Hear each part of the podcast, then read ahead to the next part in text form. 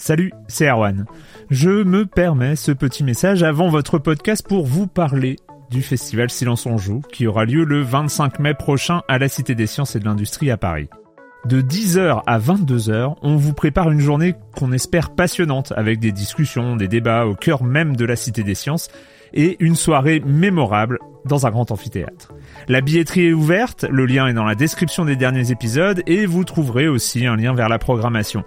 C'est 20 euros pour la journée et la soirée, et si vous voulez juste passer nous voir en journée, il suffit d'une entrée classique pour la cité, c'est 13 euros tarif plein avec éventuellement des réductions. C'est la première fois qu'on organise un truc pareil et on espère vraiment que vous répondrez présente et présent. En tout cas, nous, on a très envie de vous croiser de rencontrer celles et ceux qui nous écoutent chaque semaine. Rendez-vous donc le 25 mai et je vous laisse avec votre épisode de Silence en joue ou de la bande-annonce ou de Gâchette gauche ou de Dans la boucle. Enfin bref, bonne écoute. Hey, I'm Ryan Reynolds. At Mint Mobile, we like to do the opposite of what Big Wireless does. They charge you a lot, we charge you a little. So naturally, when they announced they'd be raising their prices due to inflation, we decided to deflate our prices due to not hating you. That's right. We're cutting the price of Mint Unlimited from $30 a month to just $15 a month. Give it a try at mintmobile.com slash switch. $45 upfront for three months plus taxes and fees. Promo rate for new customers for limited time. Unlimited more than 40 gigabytes per month. Slows. Full terms at mintmobile.com. Silence en joueur, Erwan Cario, bonjour.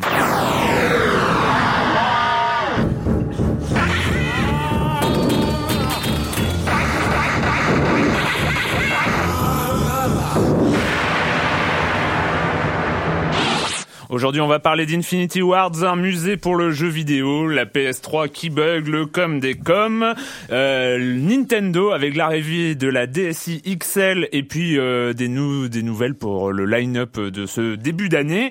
Heavy Rain, enfin, parce que c'est quand même hein, depuis le temps, on va en parler évidemment, on y a joué. Monsieur Fall, comme chaque semaine de TrickTrack.net, euh, pas de minute culturelle, il va falloir euh, voir les choses avec le responsable de cette émission, ça va plus du tout. Hein. Je pense que il y a des choses il y a une dérive inacceptable. On continuera sur Heavy Rain parce qu'il y a à en dire quand même. Et ce sera tout pour cette semaine. C'est déjà pas mal. Mais je reçois mes deux chroniqueurs, deux de mes chroniqueurs favoris. Clément Apap. Bonjour Clément. Bonjour. Et Patrick Helio de Regamer.fr. Bonjour Patrick. Bonjour Awan. On commence avec toi Clément, avec euh, des gens qui se font virer Manu Militari. Chez Infinity Ward. Alors Infinity Ward, pour, pour resituer, c'est les développeurs euh, quand même talentueux hein, des, des Call of Duty Oui. mais pas de pas de tous, des, des bons. Non, Voilà. C'est-à-dire euh, du, du- Des du- hein. C'est des, pairs, ouais. Enfin, Voilà. du 1 en tout cas, c'est sûr. Ah non, des impairs, alors. Euh, Je ne sais plus. Du enfin bon, aussi, de en tout 1 cas sur de, 2. de Modern Warfare. Et en fait, ce qui s'est passé, donc c'est assez, euh, c'est assez étonnant parce qu'en plus, euh, c'est un étonnant que ça arrive et deux que ça arrive sur la place publique. Ce qui s'est passé, c'est que les deux cofondateurs d'Infinity Ward, euh, les deux patrons, Jason West et Vince Zampella, euh, ont été licenciés et euh, ils ont été licenciés pour insubordination et rupture de contrat. Alors, euh, Ah oui, quand même. euh, voilà, donc c'est, c'est, J'aime bien le insubordination quand même. Voilà, c'est surtout ça. Activision, c'est un peu une bande de potes pourtant. Enfin, c'est très beatnik comme boîte. euh, non, non. Disons non, que ça aide pas la réputation euh, d'Activision qui a été un peu entachée ces derniers temps, notamment par les par les par les discours de son patron qui voulait enlever le, le fun des- jeux vidéo, enfin dans la dans la conception des jeux vidéo. Alors, ce qui s'est passé, on ne sait pas exactement parce qu'évidemment Activision a été euh, a fait un peu effet de, de langue de bois, mais d'après ce qu'on comprend, c'est qu'en fait Infinity Ward voulait euh, développer un autre jeu euh, qu'un Call of Duty. Ils en avaient Ouais. un peu marre de, de, de faire un peu la même chose d'un Modern Warfare, mais euh, c'était les seuls par contrat à pouvoir faire un jeu Modern Warfare. D'accord. Voilà, donc euh, ils ont préféré, euh, donc c'est les rumeurs les plus probables, et donc ils ont préféré licencier euh, du coup les patrons pour euh, bah, pour qu'après ils rentrent un peu dans le rang, Et pour Parce- continuer à faire des Modern Warfare. parce qu'effectivement c'est une c'est une c'est une Call of Duty et Modern Warfare donc qui sont un peu les mêmes la même IP, c'est une euh, c'est une référence en fait et en tout cas c'est une poule aux œufs d'or. C'est une cash machine. c'est ouais, une cash machine ouais. pour Activision et ils pouvaient pas s'en passer. Et d'ailleurs, en Voilà. fait, ça rappelle un petit peu comme quoi euh, il y a certains studios qui euh, se fatiguent un peu d'être dans euh, dans des styles de jeu et même sur des marques à succès. Ça rappelle, il y avait eu cette histoire avec Bungie à un moment euh, qui s'était un petit peu rebellé contre, euh, et qui voulait plus entre faire autres, de Halo, entre autres, tout à fait. Mais aussi, il faut voir ce qui est assez rigolo, c'est que euh, ce qui est assez rigolo, c'est que Infinity Ward, Infinity Ward à la base, c'est des anciens de 2015 des anciens donc qui avaient fait Medal of Honor chez Electronic Arts. Eh oui, donc là, ce sont des personnes qui étaient à la base. à la base. Et donc l'histoire se répète et euh, peut-être qu'on va avoir, peut-être qu'on va voir, euh, comme le souligne Naufrag, peut-être qu'on va voir effectivement euh, une vague de démissions. Euh, Et que les, les gens vont partir et d'Infinity Wars et, une et remonter une nouvelle boîte. Et vu que c'est à peu près les seuls qui savent faire un, enfin pas les seuls, mais euh, ils savent faire des bons jeux. euh, Voilà, voilà, donc à suivre. Et puis Activision les rachètera après encore plus. Probablement. Euh, Patrick, tu es Oui. content à partir du 14 avril, tu vas pouvoir Eh oui, avoir ton musée à toi. hein. Exactement. On va parler un petit peu de rétro gaming. C'est vrai qu'on n'a pas souvent l'occasion de- d'en parler dans, dans cette émission. Donc, euh, non, oui. quand c'est- on- Allez, plains-toi, plains-toi, allez. donc ouais, ouais, j'ai j'ai, euh, j'ai noté pour cette semaine la- l'annonce du euh, de l'ouverture du premier musée du jeu vidéo en France, Mhm.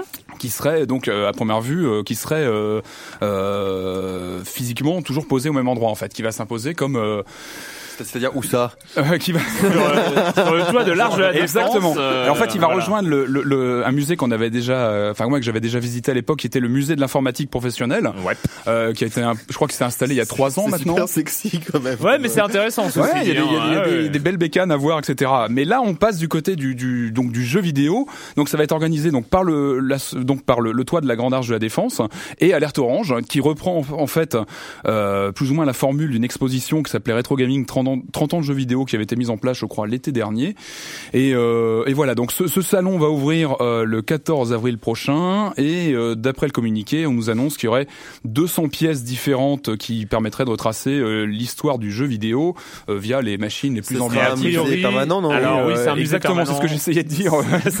Ce n'est pas une simple exposition permanente du euh, musée de l'informatique, c'est un musée en, en tant que tel. Et- Après, reste à voir si, si c'est euh, si c'est pas juste une formule, hein, parce que Après, c'est- on va voir. Alors 200 pièces, ça peut paraître un petit peu Alors, léger. hein, mais- Exactement. Après, on va voir. Il y a aussi donc le, le communiqué annonce aussi des portraits de créateurs de jeux et d'icônes de la game culture. Voilà. Donc Voilà, euh, alors il y a ce côté David a priori icône, euh, icône c'est euh, Mario, Sonic, etc. Et euh, et puis en fait le- sur les créateurs, alors il y aura les créateurs français. Mhm. A priori, en fait, la seule question, moi, et c'est une question d'importance, c'est qu'ils ne savent pas encore s'il y aura des euh, consoles jouables. Eh oui, Et c'est ce une grande est- question sur ces- sur Franchement, ces bécanes, un musée du jeu vidéo où tu fais que regarder des machines, euh, voir et regarder des écrans sans pouvoir vraiment interagir. Il parle, il parle juste, a priori, ça s'est confirmé de tables interactives pour manipuler. ouais. ou de machines qui marchent euh, ou qui sont émulées, peut-être ou des choses comme ça. ça Mais euh, être, si, euh, on si n'a pas la manette en main, euh, un En même temps, c'est vrai que c'est une vraie euh, problématique, c'est voilà de mettre en scène des consoles comme la Vectrex ou d'autres qui ont maintenant euh, quelques décennies et qui sont plutôt fragiles et les faire tourner, ça va être euh, pendant Ouais, journées. mais, c'est euh, voilà, ce le challenge. des hein, questions euh, techniques, Si tu veux ouvrir un musée du jeu vidéo, et ben c'est il y a Alors, du jeu voilà, vidéo pourquoi dedans. pas faire tourner les machines jouables, etc. Donc c'est une vraie question. En tout cas, on ira voir le 14 avril donc ce ce musée du jeu vidéo, donc qui prendra place juste à côté du musée déjà existant. sur les toits de la de, l'Arche de la euh, défense de l'informatique, Ouais, ouais. euh, voilà. Alors moi c'était lundi, euh, lundi le drame, euh, chose assez inattendue quand même. Euh, on allume sa PlayStation 3 et puis rien, euh, ça bug. Enfin non si écran, enfin Oui, pa- plantage, page d'accueil. euh. On lance le jeu qu'on doit tester pour le silence en joue de la semaine parce qu'on est professionnel. Oui monsieur. euh, donc on lance V-Rain et là erreur 850 à peu près. que Je dois pas me Bon, il y avait tromper plus de chiffres que ça, je crois. hein. Ouais, ouais, euh, enfin, enfin, très- euh, oui. et, euh, et donc ça ne tourne plus et ça c'était le cas pour la plupart des de ce qu'on appelle les parle, oui, PS3 de- fat hein, Les donc, premières, les grosses, oui. les, les, les grosses PS3 Certaines séries, en fait, les toutes premières consoles, visiblement. Ouais, mais un, hein, gros- sur, une- gros- un grand volume un de gros, machines. gros ouais. paquet de machines et donc un peu la panique parce que c'est vrai que c'était un- ça a été total mondial un- donc un bug lié en fait au, au passage de, du février à mars. Ah oui, non, là, ça m'a fait un peu hurler de rire. C'est, on, on pense à un truc de grave au début, franchement, une, une console qui se plante, toutes les consoles dans le monde. Enfin, c'est une attaque bioterroriste. Enfin, c'est un truc comme ça. Et finalement, non, c'est le passage Ouais. du 28 février Février, au 29, 1er mars, 1er mars, euh, sans bug, passer euh, par le le- 29 qui a posé problème. C'est un peu dommage de croire en 2010 que 2010 est une année bisextile. euh, Mais euh, voilà. c'est assez rigolo puisque c'était déjà arrivé à, à Microsoft, euh, mais sur les unes, vous savez, ce, ce baladeur euh, qui n'est jamais sorti en Europe. Voilà. Et euh, France, en tout cas. France en tout cas. Et, euh, et c'était assez rigolo. Enfin rigolo, c'est pas vraiment le terme. C'est qu'en fait les, ça avait aussi planté pour la même raison, pour l'algorithme du passage de février à mars. Et c'était planté durement. souci, Il hein. fallait vraiment renvoyer le Zune à son au Eh constructeur. Mais alors pour euh, les quelques-uns euh, d'entre nous euh, qui ont fait des, des petites études en informatique, hein, c'est quand même le passage aux années bi- les années bissextiles, c'est C'est le BABA, c'est ça, non? Ah ouais, en Ouais. fait, c'est un peu ce que tu apprends après avoir fait Go to 10 euh, Hello World, tu apprends les années bissextiles quoi, c'est euh, Ah, le souci, c'est que même ouais. quand on n'était pas connecté, je crois, au PSN, on avait ce plantage aussi. En fait, c'est ce qui est un peu, euh, C'est ce qui a fait que. Oui, parce que c'était c'était lié. Sans être connecté, la bécane. Moi, je, moi, je me suis déconnecté pour le lancer parce que j'étais au courant qu'il y avait ce bug et puis. Et même comme ça, t'as pas pu. Et non, non, non, ça a pas marché. Mais bon, par contre, c'est à minuit 40 le 2 mars. Ça a été vite réglé. Ça a été ça a été réglé. Il fallait juste re-régler l'heure manuellement, mais. C'est vrai qu'il y a eu sur les forums beaucoup beaucoup de discussions. Ah, voilà. C'est bien bien bien joué, bien joué. En tout cas, bon, ça paraître c'est pas c'est pas trop mal. Après, il y a pas grand chose à en dire. À part ça, le com des com de la semaine dernière. Alors, euh, ça m'arrive pourtant rarement. J'ai été dans l'approximation. Et oui, encore une fois, euh, c'est euh, c'est sur les coûts de traduction. J'ai été un peu remis à ma place parce que j'avais évoqué quelques milliers d'euros pour traduire Phoenix Wright. Euh, or, euh, nous avons des auditeurs qui sont en la traduction, donc là, voilà, il faut pas, hein, faut pas faire les approximations. Donc il y a MKB. J'ai un peu sursauté en entendant le coût fantasmé de la traduction.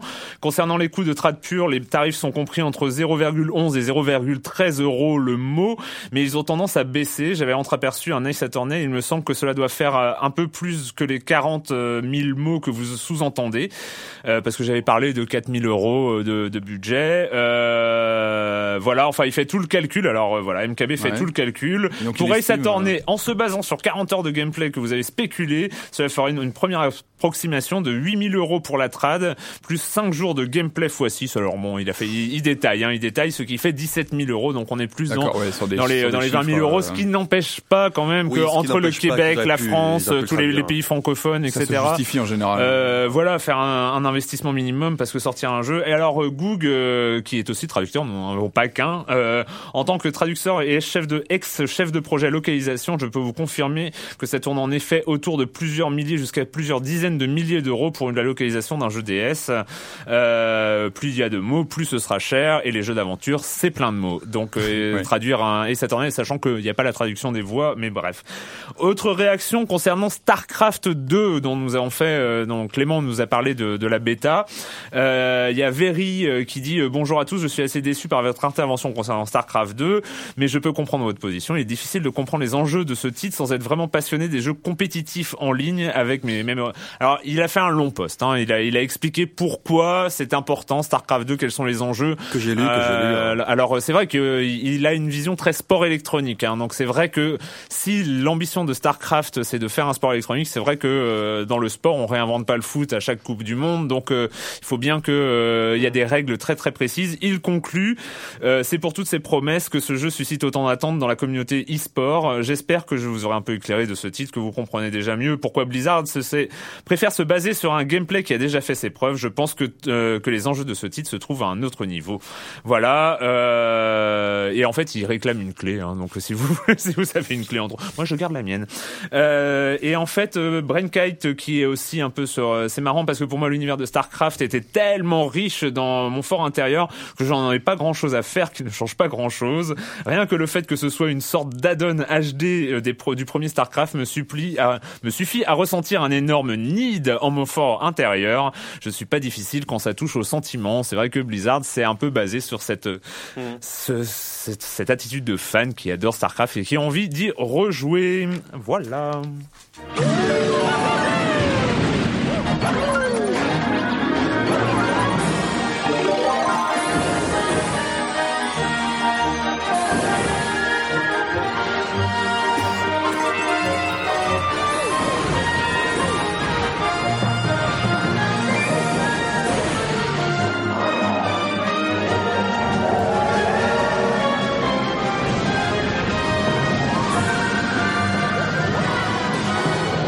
Super Mario Galaxy 2, euh, c'est une première. On reprend un Mario, on fait la suite avec le même univers, le, les gameplays identiques, etc. Euh, mais ça sort peut-être un peu plus vite que prévu, car euh, c'est mhm. avant avant juin. Et c'est, ce sera en juin en fait. Voilà, ce sera en juin. la confirmation. C'est pour ça que j'ai pas pu me joindre à vous la semaine dernière. J'étais j'étais parti avec Nintendo à Londres en fait pour l'événement European Media Summit, hein, qui où le donc Nintendo a annoncé les, les les dates de lancement de ses, ses, ses principaux jeux à venir et puis, elle nous a surtout permis de jouer à ces jeux euh, pendant une journée et de pouvoir prendre en main Mario Galaxy 2, euh, Metroid Over M, donc le nouveau sur mhm. Wii, euh, et puis d'autres d'autres jeux. Alors, les premières impressions? Alors, peu de, on n'a pas eu d'annonce fracassante hein, sur le pendant l'événement. Hmm. On a une courte conférence de presse. Pas la au début. DS2, donc Euh, euh, on, a- non. on avait peut-être supposé qu'ils allaient en parler, mais euh, C'était pas du tout à l'ordre du jour. toujours On a la, eu- la rumeur. On a eu une conférence de, cou- de, de presse assez courte. On, on a vraiment senti que l'idée c'était de dire voilà, on, on vous donne le planning de sortie. Il y a des jeux qui vont sortir plus tôt que prévu, plus tôt que ce qu'on pouvait euh, Ouais. imaginer, et euh, donc la possibilité de, de pour nous de prendre les jeux en main. Euh, là, on va dire que la surprise c'était quand même la date de sortie donc de Super Mario Galaxy 2 qui est donc à juin, alors qu'on pouvait, on estimait plutôt une fin d'année, on voyait plutôt le Mario de fin Ouais, d'année ouais, comme souvent. Il va arriver en juin. Euh, on a eu des confirmations comme Monster Hunter 3, le jeu euh, donc de Capcom euh, sur Wii qui arrivera fin avril. Euh, et donc le Metroid Over M hein, qui est développé cette fois par euh, avec Team Ninja. Mhm. Ninja Gaiden hein, pour euh, Pour ceux qui connaissent. connaissent, qui lui arrivera au troisième Dead or Alive trimestre. aussi, c'est eux Euh, Dead or Alive, c'est eux, Team Ninja, hein, je Bien crois. sûr, ouais, bien sûr, bien sûr, bien sûr. ouais. Et donc donc Metroid Over M donc arrivera au troisième trimestre sur Wii aussi. Donc Samu aura des gros seins. Non, oui, non, si, si, si, si, euh, non en tout cas voilà. Que- normalement, ça va avec un Team Ninja, ils savent elle faire est- que ça. bah, hein. C'est ça, elle est, elle est féminine. Voilà. en, tout cas, en tout cas, ce qui est intéressant de leur côté, c'est qu'ils ont vraiment, là, on sent qu'il y a une, vraiment une remise un peu à plat de Metroid. C'est vrai qu'il y a eu, c'est une série qui a un peu écumé toutes Mm, les consoles Nintendo, qui a eu une très bonne, je crois, trilogie sur euh, GameCube et sur euh, sur Wii dernièrement. Là, on sent qu'il y a vraiment un- une remise à plat. Il y a, le gameplay a été revu. Euh, on a pu jouer 20 minutes au jeu. Ouais. Euh, moi, j'ai trouvé super immersif. On a l'impression qu'il est beaucoup plus scénarisé qu'autrefois. Euh, et surtout, il a un gameplay assez original. En fait, on passe du, il est en vue euh, de côté plutôt un peu à l'ancienne. Moi, il me fait penser un peu à Shadow Complex Ouais. sur le côté Ah, bien. euh, vue euh, vue comme ça en latéral. Et donc, on, on joue que la manette, le Wiimote à, à l'horizontale, hein, un peu à la mode classique, etc. Et dès qu'on veut viser, passer en vue subjective, hop, on pointe la, la Wiimote vers l'écran et on passe en vue subjective. Euh, pendant la, la démo, on a aussi vu que la caméra pouvait passer en troisième personne, un peu à la Resident Evil 4. Ça, on l'a vu pendant un court, un tout petit, un tout petit instant pendant le jeu. Mais on a senti qu'il y avait cette, cette, cette caméra aussi qui pouvait apparaître dans Et le jeu. c'est sorti quand tu l'as dit, mais j'ai- Alors c'est troisième trimestre 2010. D'accord. Euh, au niveau du scénario, rentrée, ça, ça Apparemment- ça- ça apparemment, c'est un gros titre, hein. euh, Enfin, juste après titre, hein. euh, la fin de Super Metroid sur Super NES. Eh ouais, Ah oui. La cinématique d'intro, c'est la fin de Super Metroid, donc pour les fans, c'est c'est vraiment du, du pain béni. Et, euh, et voilà, en tout cas, la, la première mise prise en main est vraiment excellente. Moi, j'ai trouvé qu'il avait un côté à la fois rétro, revenir un peu aux, aux essentiels de, de Metroid, aux fondamentaux, exactement. En même temps, moi, Et en même temps, tu me il a parles un- de Shadow Complex, ça me donne envie, hein, déjà. Ben, oui, enfin, on- c'est pas forcément le jeu qui vient forcément en tête, mais moi, dans, la, dans le ressenti de gameplay, en le prenant en main, ça a été ça. C'était le côté euh, euh, plateforme euh, efficace, rapide, Ouais. euh, speed. Et en tout cas, voilà, très bon, euh, très bon premier contact. Et puis Super Mario Galaxy 2, évidemment, c'était le jeu. Moi, j'ai passé pas mal de temps dessus. Euh, assez proche du premier, hein, c'est pas une révolution au niveau technique, graphiquement c'est le même moteur, etc. Euh, mais on plonge, évidemment on plonge parce qu'il y a, il y a quelques nouveautés, il y a Yoshi qui apparaît, donc euh, ça ouvre évidemment ça ouvre, ça ouvre des, des nouvelles perspectives. On peut l'utiliser euh, euh, évidemment pour accéder, pour euh, comment dire, pour euh, Attraper des choses, etc., ouais, attraper les ennemis. ouais. On a une foreuse aussi qui qu'on peut utiliser Oui, j'ai vu maintenant les images. pour passer, pour traverser les planètes. Enfin, on sent voilà que le jeu il est assez proche du premier, mais qu'on va. Premier enfin, était bon, il était hein. déjà Ouais, énorme et on sent que voilà que celui-là va, va être pareil et euh, pareil. Enfin moi c'est mes deux vraiment vraiment des jeux, les deux jeux qui m'ont accroché. J'ai bien aussi euh, aimé Sign and Punishment qui est un une suite d'un jeu Nintendo 64 qui était pas sorti en Europe, qui était sur, euh, uniquement sorti je crois au Japon. Un bon shoot, euh, un peu old school euh, et qui est vraiment super euh, super speed, bien dynamique. Prévu et pour celui-là? C'est Cine, comme le Cine PC euh, non, non, non, c'est un- c'était un shoot, euh, un shoot euh, Nintendo 64. Je crois qu'il est disponible sur Virtual Console D'accord. et euh, qui donc là arrive sur Wii. Un c'est un up. C'est un shoot. C'est un shoot vraiment à l'ancienne, c'est du, c'est du jeu d'arcade pur et dur. D'accord. Ça sort le 7 mai, mais euh, j'ai vraiment trouvé que D'accord. c'était, euh, que c'était bien, c'était D'accord. vraiment très engageant. Autre, Voilà. autre news Nintendo euh, du moment, quand même la sortie euh, dans les magasins de la DSi XL qui va pas tarder, je crois, ou qui est arrivée. Ouais, c'était En cette tout cas, semaine, moi, je je crois. l'ai pris, euh, je l'ai eu en main, j'ai pu y jouer euh, et tout ça. Alors euh, voilà, c'est assez marrant d'avoir cet objet-là, euh, où d'un côté on se dit bel objet, l'écran est grand, c'est vrai que euh, ils, le, ils le vendent comme euh, non pas la DS pour vieux, hein, que c'est un peu le, le- le- le discours que nous on avait eu qui est déjà ici, mais euh, comme la première console portable de salon, c'est un peu comme les euh, ordinateurs portables 19 pouces, c'est-à-dire euh, c'est un ordinateur portable mais que tu laisses chez toi parce que tu veux pas le mettre dans Transportable, voilà ouais, transportable. Euh, donc c'est vrai que c'est un bel objet, il y a, il y a rien à dire, l'écran est grand pour pour jouer c'est Il est hyper lumineux, agréable, semble, il est bien lumineux, il vraiment qu'il est plus. rien à dire là-dessus, sauf que c'est plus cher, sauf qu'il y a aucun intérêt pour un possesseur de DS. Ouais, c'est plus euh, un de- premier, c'est plus un premier achat qu'un qu'un renouvellement, quoi. Voilà, alors euh, maintenant il faut il faut savoir qui fait son premier achat de DS. En tout cas, parmi les gens qui ont envie d'avoir une DS, je pense Mm. qu'ils ont eu largement le temps. temps, euh, alors après, il y aura peut-être cette appli euh, des 100 livres, euh, donc euh, l'appli e-book euh, qui sera peut-être plus lisible sur ce type d'écran, évidemment parce que c'est un peu plus grand. Mais euh, voilà, que moi, alors c'est bizarre parce que moi je, je l'ai eu, ça ça deviendra peut-être ma ma plateforme de test de jeux DS parce est vachement agréable. Après 30 euros de plus et euh, jeune aussi. et, et c'est ouais.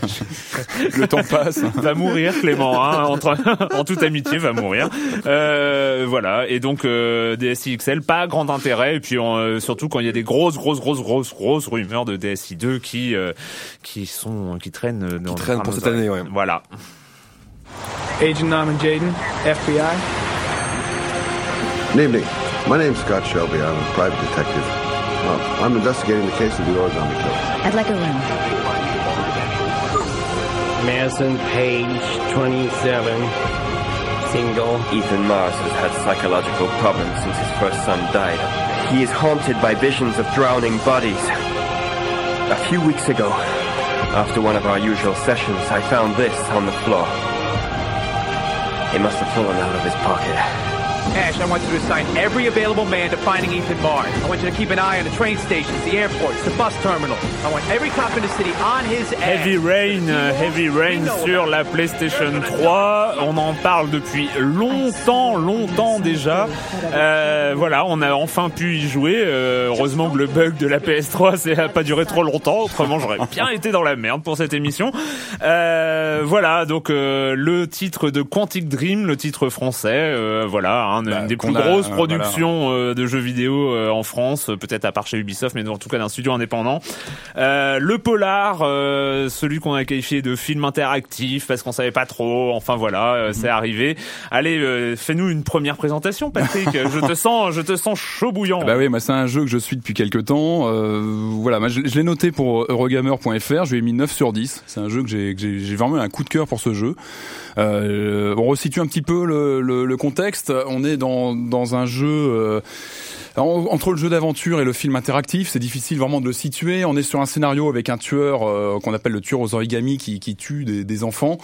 Euh, on va essayer de pas trop dévoiler le scénario. On suit quatre personnages différents qui sont de très vous inquiétez pas, à la fin de l'émission, on vous donne le tueur. hein. On va éviter d'en dire Non, trop. je déconne. Voilà, on a un scénario très euh, bah, policier, assez glauque, assez sombre. C'est du thriller, euh, Euh, thriller hollywoodien. À la hein. Seven, Ah, il y a beaucoup voilà. de références aux euh, certains films comme Seven. En fait, euh, ouais, il faut rappeler qu'on suit ouais, quatre personnages. Quatre il y a, personnages il y a- Il y a différents. un père de famille, il y a un détective privé, un enquêteur du FBI. et une et un journaliste qui suit l'affaire et donc on les on les donc on les contrôle à tour de rôle au, au cours des différents chapitres et on avance comme ça dans l'aventure. Le alors l'interface du jeu est très euh, très particulière.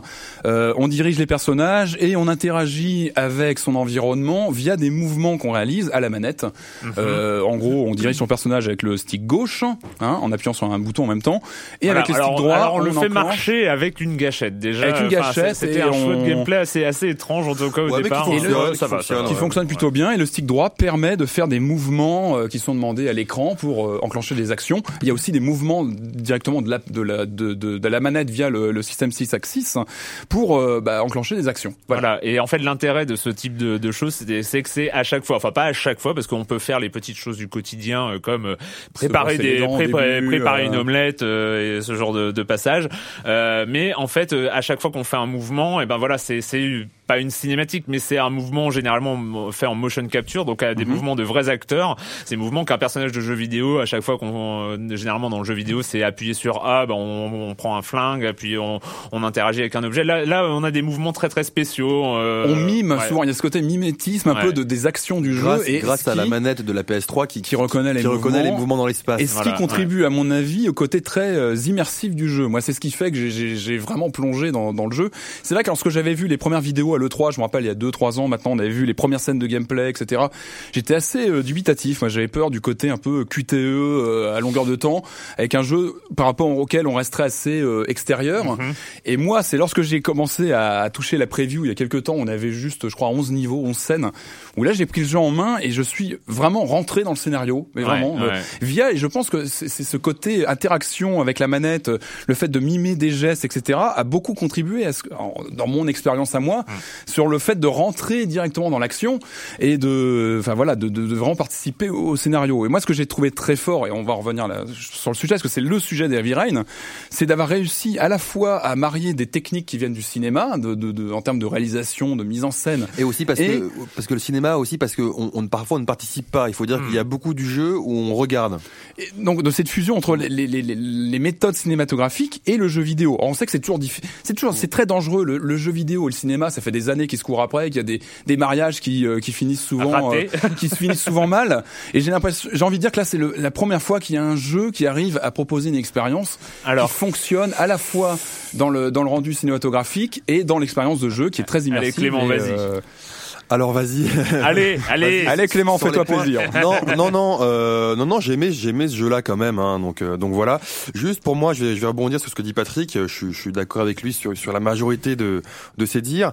Euh, si ce n'est que pour moi, beaucoup de, beaucoup de gens oublient euh, Blade Runner, sorti en 97, fin 97, qui pour moi était le, le premier jeu qui justement était euh, qu'on pouvait qualifier de pas de gameplay, euh, parce qu'effectivement, on, on suivait plus une aventure, un scénario, et, euh, et qui, qui faisait écho au film en plus excellent. Et moi, Blade Runner, je, je, je, je, je le conseille moins parce qu'il a quand même 13 ans maintenant. Il est un peu vieilli. hein. Il a un peu vieilli. Mais quel est le rapport avec Heavy Rain? Ça, Je vois pas C'est-à-dire le, le, le rapport, c'est que euh, le scénario euh, et l'aventure sont le cœur du jeu. Il y a beaucoup moins de gameplay. euh, c'est la critique qu'on peut faire à Heavy Rain que certains font que je vais pas faire comme ça, moi, à Viren, euh, la critique du, du- qu'on ne joue pas, qu'on ne fait Ah, ça, qu'interagir, c'est- oui, ça, c'est, qu'on- euh, interagit. du point de vue, C'est une hein, critique que- effectivement qui peut se justifier, euh, qui est dans ce jeu-là, on, on interagit, mais on ne joue pas. Et c'est une critique qu'on pouvait faire aussi euh, aussi à Blade Runner, euh, à Blade Runner en son temps. Donc voilà. Pour, alors après, c'est j'ai j'ai trouvé ça super intéressant. Euh, je vais expliquer moi ce qui m'a plu, ce qui m'a déplu.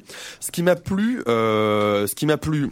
C'est vrai qu'on est dans, on est, j'ai été assez surpris. euh, ça marche, ça marche. Il faut, faut dire les choses, ça marche. On est immergé euh, quand même dans, dans le scénario et le jeu. Moi, ce que j'ai aimé au départ.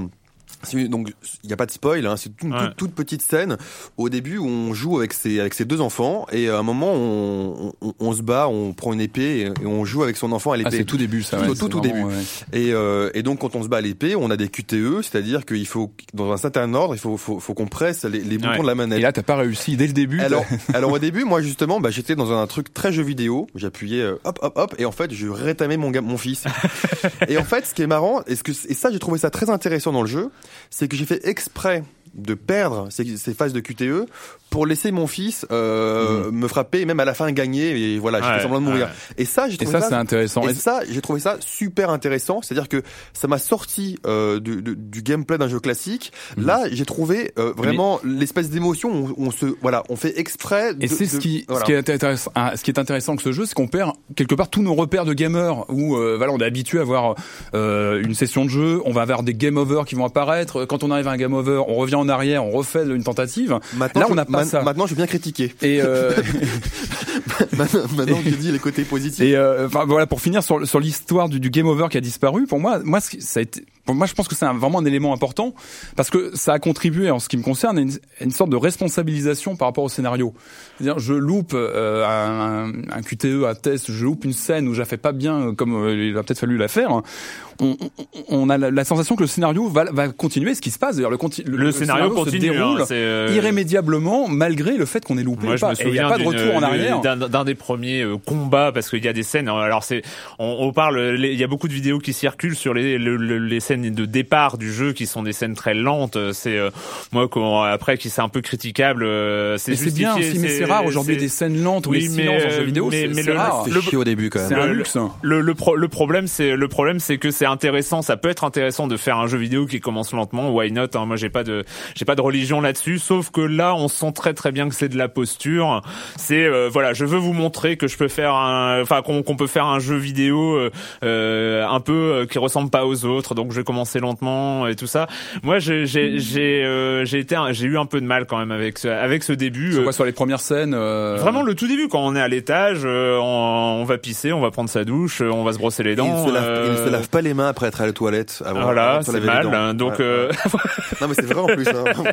Moi ça m'a non, choqué. mais euh, c'est euh, et, et en fait, euh, donc très vite, il y a de l'action quand même. hein. Il y, a, il y a du combat. Et moi, je, moi, me suis fait, mais alors, je me suis fait détruire la gueule dans le premier combat, hein, parce que Bah, avec voilà, le détective, c'est ça le détective. avec- euh, voilà, euh, sans, sans rentrer dans, dans, dans Mhm. les méandres du scénario, mais euh, mais voilà, ça a continué. C'est euh, c'était pas c'était pas un problème. Et c'est vrai que c'est on a on a un, une perception différente du jeu. Il y a une à- à ce tension. Moi, je trouve, je trouve que ça crée une tension, le Ça- fait de se dire bon bah voilà. Mais alors si, ça, euh, ça- ça crée une tension d'un autre côté et ça, et ça met le, le joueur dans une position assez différente que de sa position habituelle. C'est-à-dire qu'on contrôle quand même un personnage. C'est-à-dire on contrôle un des quatre hein, Un à des- chaque un des fois. quatre protagonistes, ouais. Sauf que en fait on se retrouve dans la peau presque alors à mi-chemin entre euh, l'identification au personnage qu'on contrôle hein, évidemment dans le jeu vidéo et euh, le côté réel. Hein. parce que finalement que le que le personnage échoue ou réussisse son action ça continue. Donc on est plus à se dire ah, tiens comme comme dans- comme tu parlais du combat avec le gamin est-ce que c'est bien ou est-ce que on va le faire comme ça? Parce que des fois on, on, on peut vouloir se planter parce que on trouve que ça a un côté plus dramatique de pas faire de pas faire à manger à son gamin et de le laisser devant la télé parce qu'on veut jouer on veut jouer on veut le, Le mec père, déprimé ouais, ouais, fait. euh, et tout ça donc on peut faire ce rôle là et donc on est à, chaque fois à mi-chemin entre en- entre le personnage et la caméra en fait c'est c'est assez bizarre de, de placer le joueur dans cette position là ouais. Moi, je trouve ça assez intéressant. En fait, pour aimer ce jeu-là, il faut accepter quand même le, faut, faut accepter le postulat. On, on se fait porter par l'histoire. On tente de l'influer, mais c'est vrai qu'on on ne, euh, pour moi, on ne joue pas l'histoire. Mais c'est, c'est, c'est ça reste quand même très intéressant. C'est pour moi, on se fait porter par l'histoire. On, on l'influe par moment, effectivement, avec, avec nos choix. Mais moi, ce que j'ai pas aimé euh, à plusieurs niveaux, c'est euh, effectivement pour qu'un jeu comme ça prenne, il faut qu'il soit techniquement presque irréprochable. Et il, il y réussit. C'est-à-dire qu'il crée des atmosphères. Il y a vraiment une ambiance qui rappelle qui rappelle le, le cinéma. Mhm. les zones de jeu sont sont assez petites avec beaucoup beaucoup d'ambiance. Après moi j'ai trouvé que parfois des, des, des, des erreurs techniques qui pour moi me faisaient sortir euh, un peu du jeu.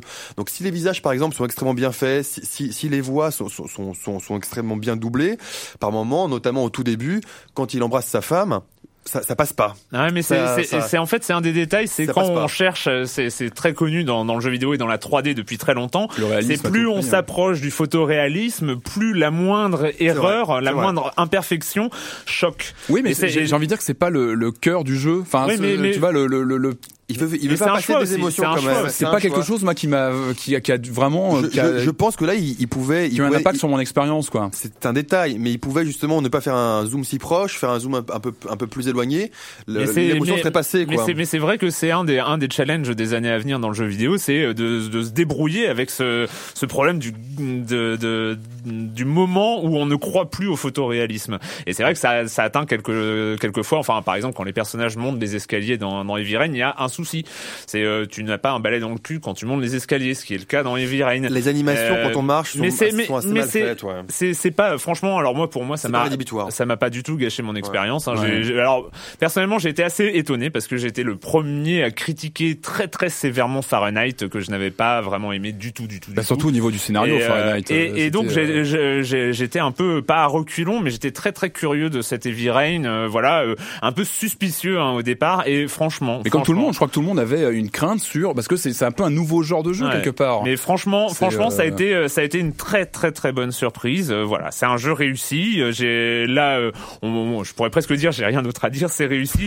Euh, le contrat, le contrat de départ, hein, qui est donc ce, ce- cette production euh, très hollywoodienne, euh, thriller hollywoodien, euh, c'est rempli. Les quatre personnages, c'est rempli. Même l'aventure, c'est rempli. quand même. Enfin, il y a beaucoup de y a, clichés. il y a je des clichés, certes, mais il y a aussi, moi, c'est ce que on en, parlait tout à l'heure. Je trouve qu'il y a des moments de des moments de silence, il y a des il y a des il y a des, il y a des gestes qu'on fait dans le jeu qui n'ont pas forcément une utilité. On peut choisir la posture d'un personnage lorsqu'on dialogue avec sûr, un autre. bien sûr, ouais. Alors, vous allez me dire ça sert à rien dans le jeu, mais ça fait partie de ce de ces choix qu'on laisse aux joueurs et qui sont pas forcément euh, qu'on n'a pas dans tous les jeux. Et je trouve qu'il y a voilà, il y a ces espèces de 2. moments de Non, non, mais il y a, il y a- y a des moments, il y a des choix qui sont donnés. C'est alors après, effectivement, c'est pas forcément le meilleur scénario de film qu'on ait vu. Oui, c'est pas et je pense qu'on est plus tolérant euh, parce que effectivement, Parce on n'a a- jamais eu de, de, de scénario de cet cet ordre-là ou très rarement, très rarement dans le jeu vidéo, cet univers polar, moderne. Mais j'ai trouvé qu'il était quand même très bien construit. Il est très bien construit. Après, hein, il, est, il, est, il, est, il est très, il est très bien construit. Euh, voilà, moi, il n'y a pas de défaut.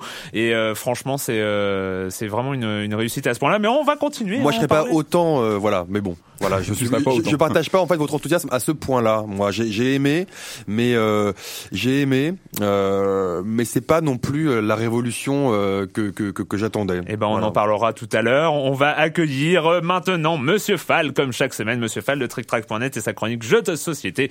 Bonjour, Monsieur Fall. Bonjour mon cher Erwan, j'ai cru remarquer derrière votre apparence massive, derrière ce regard dur que vous avez, derrière ce ton solide et impertinent que vous employez, j'ai décelé un fond de poète en vous et c'est pour cette raison que je vais vous parler cette semaine d'un jeu nommé Cyrano, signé Angèle et Ludovic Maublanc, oui, un jeu fait en couple. Et ce jeu, mon cher Erwan, va faire apparaître au monde la poésie qui sommeille dans votre regard. Cyrano est un jeu pour 4 à 9 joueurs à partir de 8 ans, édité par les Belges de Repos Productions. Et pour ceux qui suivent un petit peu l'actualité des éditeurs, ils savent que Repos Productions est plutôt habitué à des jeux dits euh, grand public, des jeux dits d'ambiance, des party games, comme disent nos amis d'outre-Atlantique. Eh bien, Cyrano n'échappe pas à cette règle. Cyrano est un jeu qui est fait pour s'amuser et se poiler autour d'une table avec des amis qui ne se prennent pas au sérieux. Le but du jeu est simple, mon cher Arwan. Vous avez une feuille de score avec Roxane sur un balcon et Cyrano en bas en train de lui chanter la sérénade. Il va falloir faire grimper à l'échelle euh, Cyrano. Il va falloir faire descendre Roxane de cette échelle pour qu'ils se rejoignent et puissent se faire un petit bisou sur la bouche. Et pour ce, vous allez devoir écrire un poème en même temps que vos camarades. Le jeu est composé de cartes et d'un support de cartes. Vous allez retourner trois cartes. La première carte va vous indiquer un thème et les deux autres cartes va vous indiquer des fins de mots, des ouilles, des halles, des et, des hules, des on, des i, des et. Et vous allez devoir écrire un petit poème de euh, quatre vers, tout simple. Peu importe la qualité de votre poème, ce qu'il faudra, c'est euh, terminer avec des mots qui ne sont pas employés par vos adversaires. Car si vos mots sont originaux, les, si les mots de les, terminaisons de votre de vos vers sont originaux, vous marquez des points. Si quelqu'un a exactement le même mot que vous, vous ne marquez pas de points. Rajoutez là-dessus qu'après lecture des poèmes, il y a un petit vote et qu'il va falloir essayer d'être dans la majorité, c'est-à-dire de voter pour la personne qui va avoir le plus de votes et comme ça vous allez marquer des points supplémentaires, ce qui va faire descendre Roxane. Et si vous avez voté pour quelqu'un qui a très peu de votes pour lui, vous allez marquer zéro. Alors là, mon cher Arwan, vous dites tout de suite oui, mais moi je suis, je suis très mauvais en poésie, je suis très mauvais en français. Je vous assure, peu importe, quelles que soient vos qualités littéraires, vous allez vous en sortir. Moi-même, je suis, je suis très très très mauvais et pourtant ça ne m'empêche pas d'écrire des bêtises quand je fais mes poèmes. Voilà, mon cher Arwan, je vous rappelle, il s'agit de Cyrano, un jeu signé Ludovic et Angèle Maublanc, édité par Repos Productions, un jeu pour 4 à 9 joueurs à partir de 8 ans. Les durées des parties sont autour de 30, 30 minutes, un jeu qui coûte 30 euros pour des heures de rigolade et de poilade. Voilà, mon cher Erwan, à la semaine prochaine. Ouais, on imagine bien les vers euh, qui finissent en hul, hein. euh, oui, j'affabule, tout ça. Enfin bon, bref.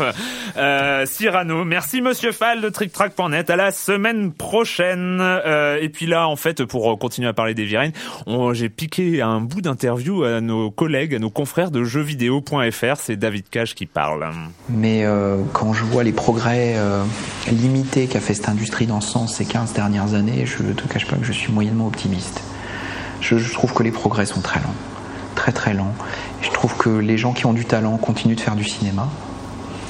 Je comprends pourquoi, mais ils peinent à s'intéresser aux jeux vidéo. Je trouve que les gens qui font du jeu vidéo, pour beaucoup, sont contents de faire ce qu'ils font, comme ils le font. Donc ils voient pas pourquoi il faudrait changer. Euh, Ils voient bien qu'il faudrait avoir des plus grandes épées, des plus gros flingues, et puis mettre plus de polygones dans les, flingues, ça, serait cool. Et voir plus d'explosions. Mais euh, je ne suis pas sûr qu'il y ait tant de gens que ça dans notre industrie qui aient envie, simplement envie, de se dire tiens, il est possible de faire autre chose. Merci David Cage. Alors euh, voilà, ça c'est sur le discours autour de Heavy Rain. Les gens qui ont du talent continuent à faire du cinéma et je comprends pourquoi. Eh ben qu'ils y restent hein, aussi. Euh, c'est euh, non, c'est ce que je voulais dire, c'est que c'est tout le souci, c'est le discours qui allait avec Heavy Rain, c'est on fait évoluer le jeu vidéo. Le jeu vidéo arrive à une nouvelle dimension. Sauf que, sauf que, bah, finalement, Heavy Rain, c'est avant tout un nouveau genre, euh, ou en tout cas une évolution du genre jeu d'aventure, parce que et euh, et en fait, c'est ce que j'ai trouvé intéressant, en tout cas pour ma part, c'est que ce- c'est un produit hybride en fait entre le jeu vidéo et le cinéma, qui est C'est très pas- intéressant fonctionne, ouais, euh, qui en termes de, oui, de, de, fonctionne. de- de structure narrative. Ouais, Patrick, hein. c'est ça qui est très qui est très intéressant avec Heavy Rain. C'est c'est c'est euh, c'est c'est une nouveauté en termes de construction narrative, de façon de de, raconter des histoires, de mettre en scène aussi, de c'est mettre en scène, euh, enfin, ouais. On, a- on a vraiment un la- rapport au euh, voilà à l'histoire avec ce jeu qui est euh, voilà où on a une un rapport avec le cinéma, avec la cinématique, avec tout ça imbriqué avec un gameplay qui fait qu'on a un rapport. Mais pour euh, moi, c'est à aucun moment j'ai senti de révolution dans le jeu vidéo. Je me Non, suis mais- dit ah tiens on est à mi- on est au milieu. Ce qui est intéressant, c'est que finalement on on vit un truc qui qu'on n'a jamais vécu parce que ce qui est euh, chaque scène, il y a 60 scènes à peu près euh, de de, Oui, de je jeu. C'est pratiquement dans un dans un endroit différent avec des personnages différents. Les dialogues ne se ressemblent jamais. Donc il y a une vraie évolution et qui re- ressemble à pas pas grand chose de ce que euh, j'avais joué avant. Mais voilà, on n'est pas Peut-être euh, d'ailleurs que si on n'est pas dans la succès il y a de. Heavy Rain et j'espère que le jeu va marcher, peut-être qu'on va voir l'émergence, qu'on va voir peut-être l'émergence d'un genre Oui, comme ça. alors, à Là, ce sera des Heavy Rain-like. entre- Ce sera pas des- le film si- interactif. Si je peux, voilà, ce sera des euh, Mirror Like, ce sera pas le jeu vidéo. Si moi je peux juste rebondir sans être trop méchant envers ce monsieur euh, sur ce qui sur ce qu'il a dit au départ, euh, le, le discours qu'il a tenu dans dans dans, dans l'extrait d'interview qu'on voit, c'est un discours quand même. Moi j'ai du mal à j'ai du mal à j'ai du mal à adhérer totalement parce que il considère Non, que c'est c'est il n'importe considère, quoi. il je veux considère dire. voilà, c'est que en plus le jeu vidéo, on l'a vu, on le sait. Ça, ça son discours marche peut-être, euh, on va dire pour le pour le les, les, les- le grand public qui connaît, enfin le, les la presse grand public qui connaît pas du tout le jeu vidéo. Mais quand on a joué au jeu vidéo, on a vu des jeux comme Flower, on a vu des jeux comme Ico, on a vu des jeux comme Shadow of the Colossus. même on va, On on- a- là là on- encore tu sors les jeux les jeux dont on euh, qu'on parle euh, comme référence un peu du jeu euh, du jeu de qualité dit, mais même jeu- parlons de Mass Effect 2 je suis Mais- désolé n'importe exemple- quel jeu même s'il y a du, du- des combats même s'il y a des choses comme ça il y a, il y a quand même une dimension supplémentaire Et parlons- et je trouve ça d'un dédain absolument dingue et je trouve ça un dédain absolument dingue pour le jeu vidéo franchement c'est le discours non pas d'un créateur de jeux vidéo c'est le discours je suis méchant mais presque d'un cinéaste raté qui a voulu se re- euh, reconvertir dans le jeu vidéo c'est quelqu'un qui n'est pas de l'industrie qui, qui c'est quelqu'un En même qui temps, le, format, le format que crée quelque part Rain, c'est pas du cinéma. Tu pourrais pas l'adapter mais en bien cinéma sûr, et c'est pour Bien ça que sûr. C'est difficile de l'associer vraiment, tu vois, à un cinéaste, parce que on est sur un format hybride, on est sur un format. Attention, il a des cinéastes ratés. non non mais c'est je voulais pas non plus. euh, je voulais être méchant parce que parce que je me suis presque attaqué parce que ça fait quand même des années qu'on fait ce boulot là et comme quoi on aurait on aurait chroniqué euh, une espèce de sous-culture euh, pourrave euh, c'est pas vrai c'est pas vrai le je- jeu oui, vidéo non, existe et a un intérêt Heavy Rain est intéressant et, et a un intérêt aussi, mais c'est pas le, le jeu vidéo ne, ne doit pas être que ça. C'est comme comme tu l'as très bien dit. Pour moi, c'est c'est un bah, genre. on aura toujours des genre FPS, on aura toujours des jeux c'est au-delà de ça, au-delà de ça, il, il, il me fait penser, pardon, euh, il me fait penser à mes parents euh, qui disaient plus, qui disaient quand j'étais plus jeune, euh, ouais, c'est toujours boum boum, pam, euh, c'est pourri le jeu vidéo, euh, voilà. C'est pas vrai. C'est aujourd'hui, c'est pas, il faut arrêter de dire ça. Enfin, justement, je trouve qu'il fait du mal. Il fait du mal d'un côté à l'industrie avec son, avec son moi je, j'invente le truc, j'invente ce que doit être le jeu vidéo et j'invente ce que doit être une histoire. Je suis désolé, les histoires, euh, elles ont existé depuis hyper longtemps euh, dans le jeu vidéo et, parfois même mieux racontées que ça. hein. et juste voilà, Heavy Rain est un cas à part, c'est un bon jeu et euh, j'en ai dit du bien, je continuerai à dire du bien que c'est un, euh, et c'est parce que c'est un vrai bon jeu. Sauf que voilà, on est dans un film à moitié et donc en fait on est aussi enfermé dans une structure narrative euh, assez, euh, assez assez claustrophobique des fois parce Ouais, qu'on on peut pas sortir dans la rue, Ça, on c'est- peut c'est- pas. J'ai envie de euh, dire que c'est le genre qui veut ça. Tu C'est pourrais pas avoir un monde ouvert. Tu peux pas avoir un monde ouvert sur un jeu comme Rain. alors, je pense euh, que ça marcherait pas. Juste euh, par contre pour une comparaison, euh, il y, a, il y a un passage qu'on sent très bien, euh, qui est un passage fort du, du jeu. On, on, on a un flingue dans la main et on doit décider Ouais. si on tue quelqu'un ou pas. Et on sent très bien que le joueur doit ressentir de l'émotion. Bah, je suis désolé, à l'époque où je jouais Nico Bellic dans GTA 4, j'ai eu plus ce sentiment-là de, de, de, de contrainte de tirer sur quelqu'un de sang-froid. Ça m'a fait plus de choses dans GTA 4, peut-être parce que j'avais cette liberté, peut-être parce que j'avais cette identification au personnage. Ça m'a fait plus de choses dans GTA 4 que dans Heavy Rain, qui était censé construire Ouais. cette émotion et construire trouvé, euh, ce, ce feeling. Moi, j'ai trouvé très forte aussi dans Heavy Rain cette Mais scène. est- Où il y a- vraiment, je me suis senti mal à l'aise au moment de d'appuyer sur la gâchette mais, ou pas. mais c'est vrai que je trouve que c'est il y a un côté de dédain et il y a un côté il, il- il est en train de dire qu'il veut que le jeu vidéo il parle beaucoup de l'intelligentsia comme quoi le jeu l'intelligentsia ne reconnaîtrait pas le jeu vidéo à sa juste valeur. Enfin bon jusqu'ici euh, Cage en souffre beaucoup a priori. Et, euh, et il, il pense qu'avec des trucs comme Heavy Rain comme des choses qui se rapprochent plus du cinéma le jeu vidéo sera plus accepté d'une part, c'est on, on peut s'interroger, et d'autre part, euh, je trouve qu'il fait beaucoup plus de mal parce que comment Ouais, est-ce qu'on va expliquer ouais, aux gens bah. que Okami existe? Comment on va expliquer aux gens que Mass Effect 2 est quand même un jeu quand même complètement dingue au niveau Ouais. du scénario, au niveau de l'ampleur de l'histoire, etc. Et, euh, et, et je trouve que c'est tout ce discours-là. On voit aussi, il y a eu une polémique que je vous conseille de lire, enfin un échange musclé sur le blog d'Eric Viennot entre Mathieu Kassovitz, euh, donc le réalisateur, et Eric Viennot, et qui est très intéressant parce qu'on a un qui est euh, fan de Heavy Rain, Ma- Mathieu Kassovitz, qui se dit, qui qui se dit ah tiens je vais pouvoir faire un jeu vidéo je vais pouvoir faire le Citizen Kane euh, ou euh, du jeu vidéo peut-être pas moi mais quelqu'un d'autre. Et euh, Eric Viennot qui lui dit bah ouais mais il n'y a pas qu'une seule manière de raconter une histoire. La, la manière des Rain existe et c'est bien et c'est une nouvelle manière et c'est intéressant. Mais quand même quoi il y a d'autres façons il y a d'autres façons peut-être plus interactives. Et, et en restant dans l'univers du jeu vidéo en s'éloignant du cinéma c'est Euh, peut-être comme ça qu'on va découvrir des choses. Ah oui, non, moi je, je, je plus sois totalement. Et pour en remettre une couche euh, sur euh, sur BioShock 1, euh, pour moi, je, je comprends ceux qui qui avaient pas aimé en, en termes de FPS. Pour moi, BioShock 1, avant tout tel que moi je l'ai ressenti, c'était une histoire. C'était une histoire qui était portée par un gameplay qui était un gameplay type FPS. Et donc les histoires, euh, on peut la raconter aussi comme ça. Voilà. on peut s'éloigner du cinéma. Voilà, c'est euh, c'est c'est autre chose. En tout cas, voilà, on en a fini avec Heavy Rain. Euh, je pense qu'on n'aura pas fini de parler de ce grand débat. Euh, voilà, peut-être une autre fois, peut-être dans une autre émission. Euh, on en a fini donc avec les jeux vidéo et la question rituelle. Et quand vous ne jouez pas, vous faites quoi, Clément?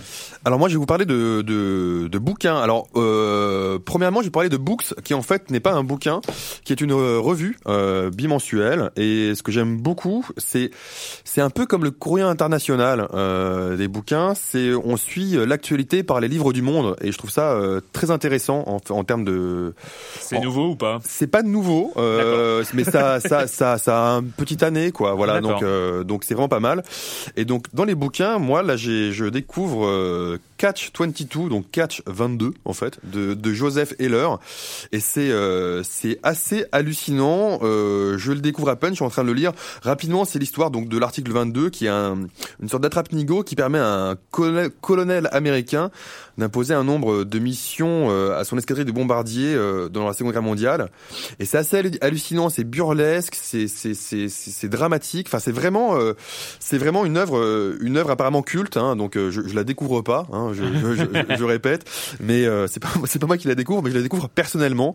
Donc et je la conseille euh, je la conseille à tout le monde. Donc c'est Catch 22 Ok. de Joseph Heller. Patrick Euh, moi, je suis allé voir Shutter Island de donc de Scorsese cette semaine et j'ai beaucoup aimé. J'ai beaucoup aimé. Ah c'est vrai, mais j'ai entendu dire que c'est pas que du bien. J'ai lu qu'il y avait des critiques contrastées. Moi, j'ai beaucoup aimé. J'ai beaucoup aimé. euh, T'avais ouais. t'avais lu le livre avant ou pas? Non, non, j'ai moi, découvert vraiment l'histoire. le lire euh, aussi, ouais. J'ai un- film. j'ai un, j'ai un petit peu peur de voir ce film Et mais le j'ai trouvé que livre. c'était super bien réalisé et que les acteurs étaient, euh, étaient vraiment top. Alors Voilà. moi j'ai découvert euh, Chou. Chou c'est un comic, c'est chez Image, c'est pas encore traduit en français. Euh, Chou c'est l'histoire d'un policier. Alors dans un aux États-Unis, il y a eu la grippe aviaire et donc il y a une prohibition sur le poulet. Voilà et donc c'est une enquête. euh, c'est un- on vit, euh, c'est on suit ce policier qui est cybopathique. Alors cybopathique c'est quoi? C'est quand il mange quelque chose, eh bien il euh, vit ce qu'a vécu c'est son aliment. C'est-à-dire s'il mange un- un- une tranche de bœuf, il il revoit la vie de la vache jusqu'à l'abattoir. Ah, c'est cool. Man- Sauf pour les betteraves, donc il mange beaucoup de betteraves parce que comme ça il peut manger en silence. C'est de John Oh Lehman, non. scénarisé et euh, Rob Guillory. Non, c'est très très bon. c'est ambiance polar et c'est franchement c'est très très bien dessiné. C'est il y a un tome de paru pour l'instant et c'est euh, enfin c'est une très très bonne surprise. Ça s'appelle Chou. C'est H E W. Le pitch est flippant quand même. Hein, Ouais, mais euh, euh, franchement, c'est très très bon. Euh, bah voilà, on se retrouve très bientôt pour parler jeux vidéo sur Libé Labo.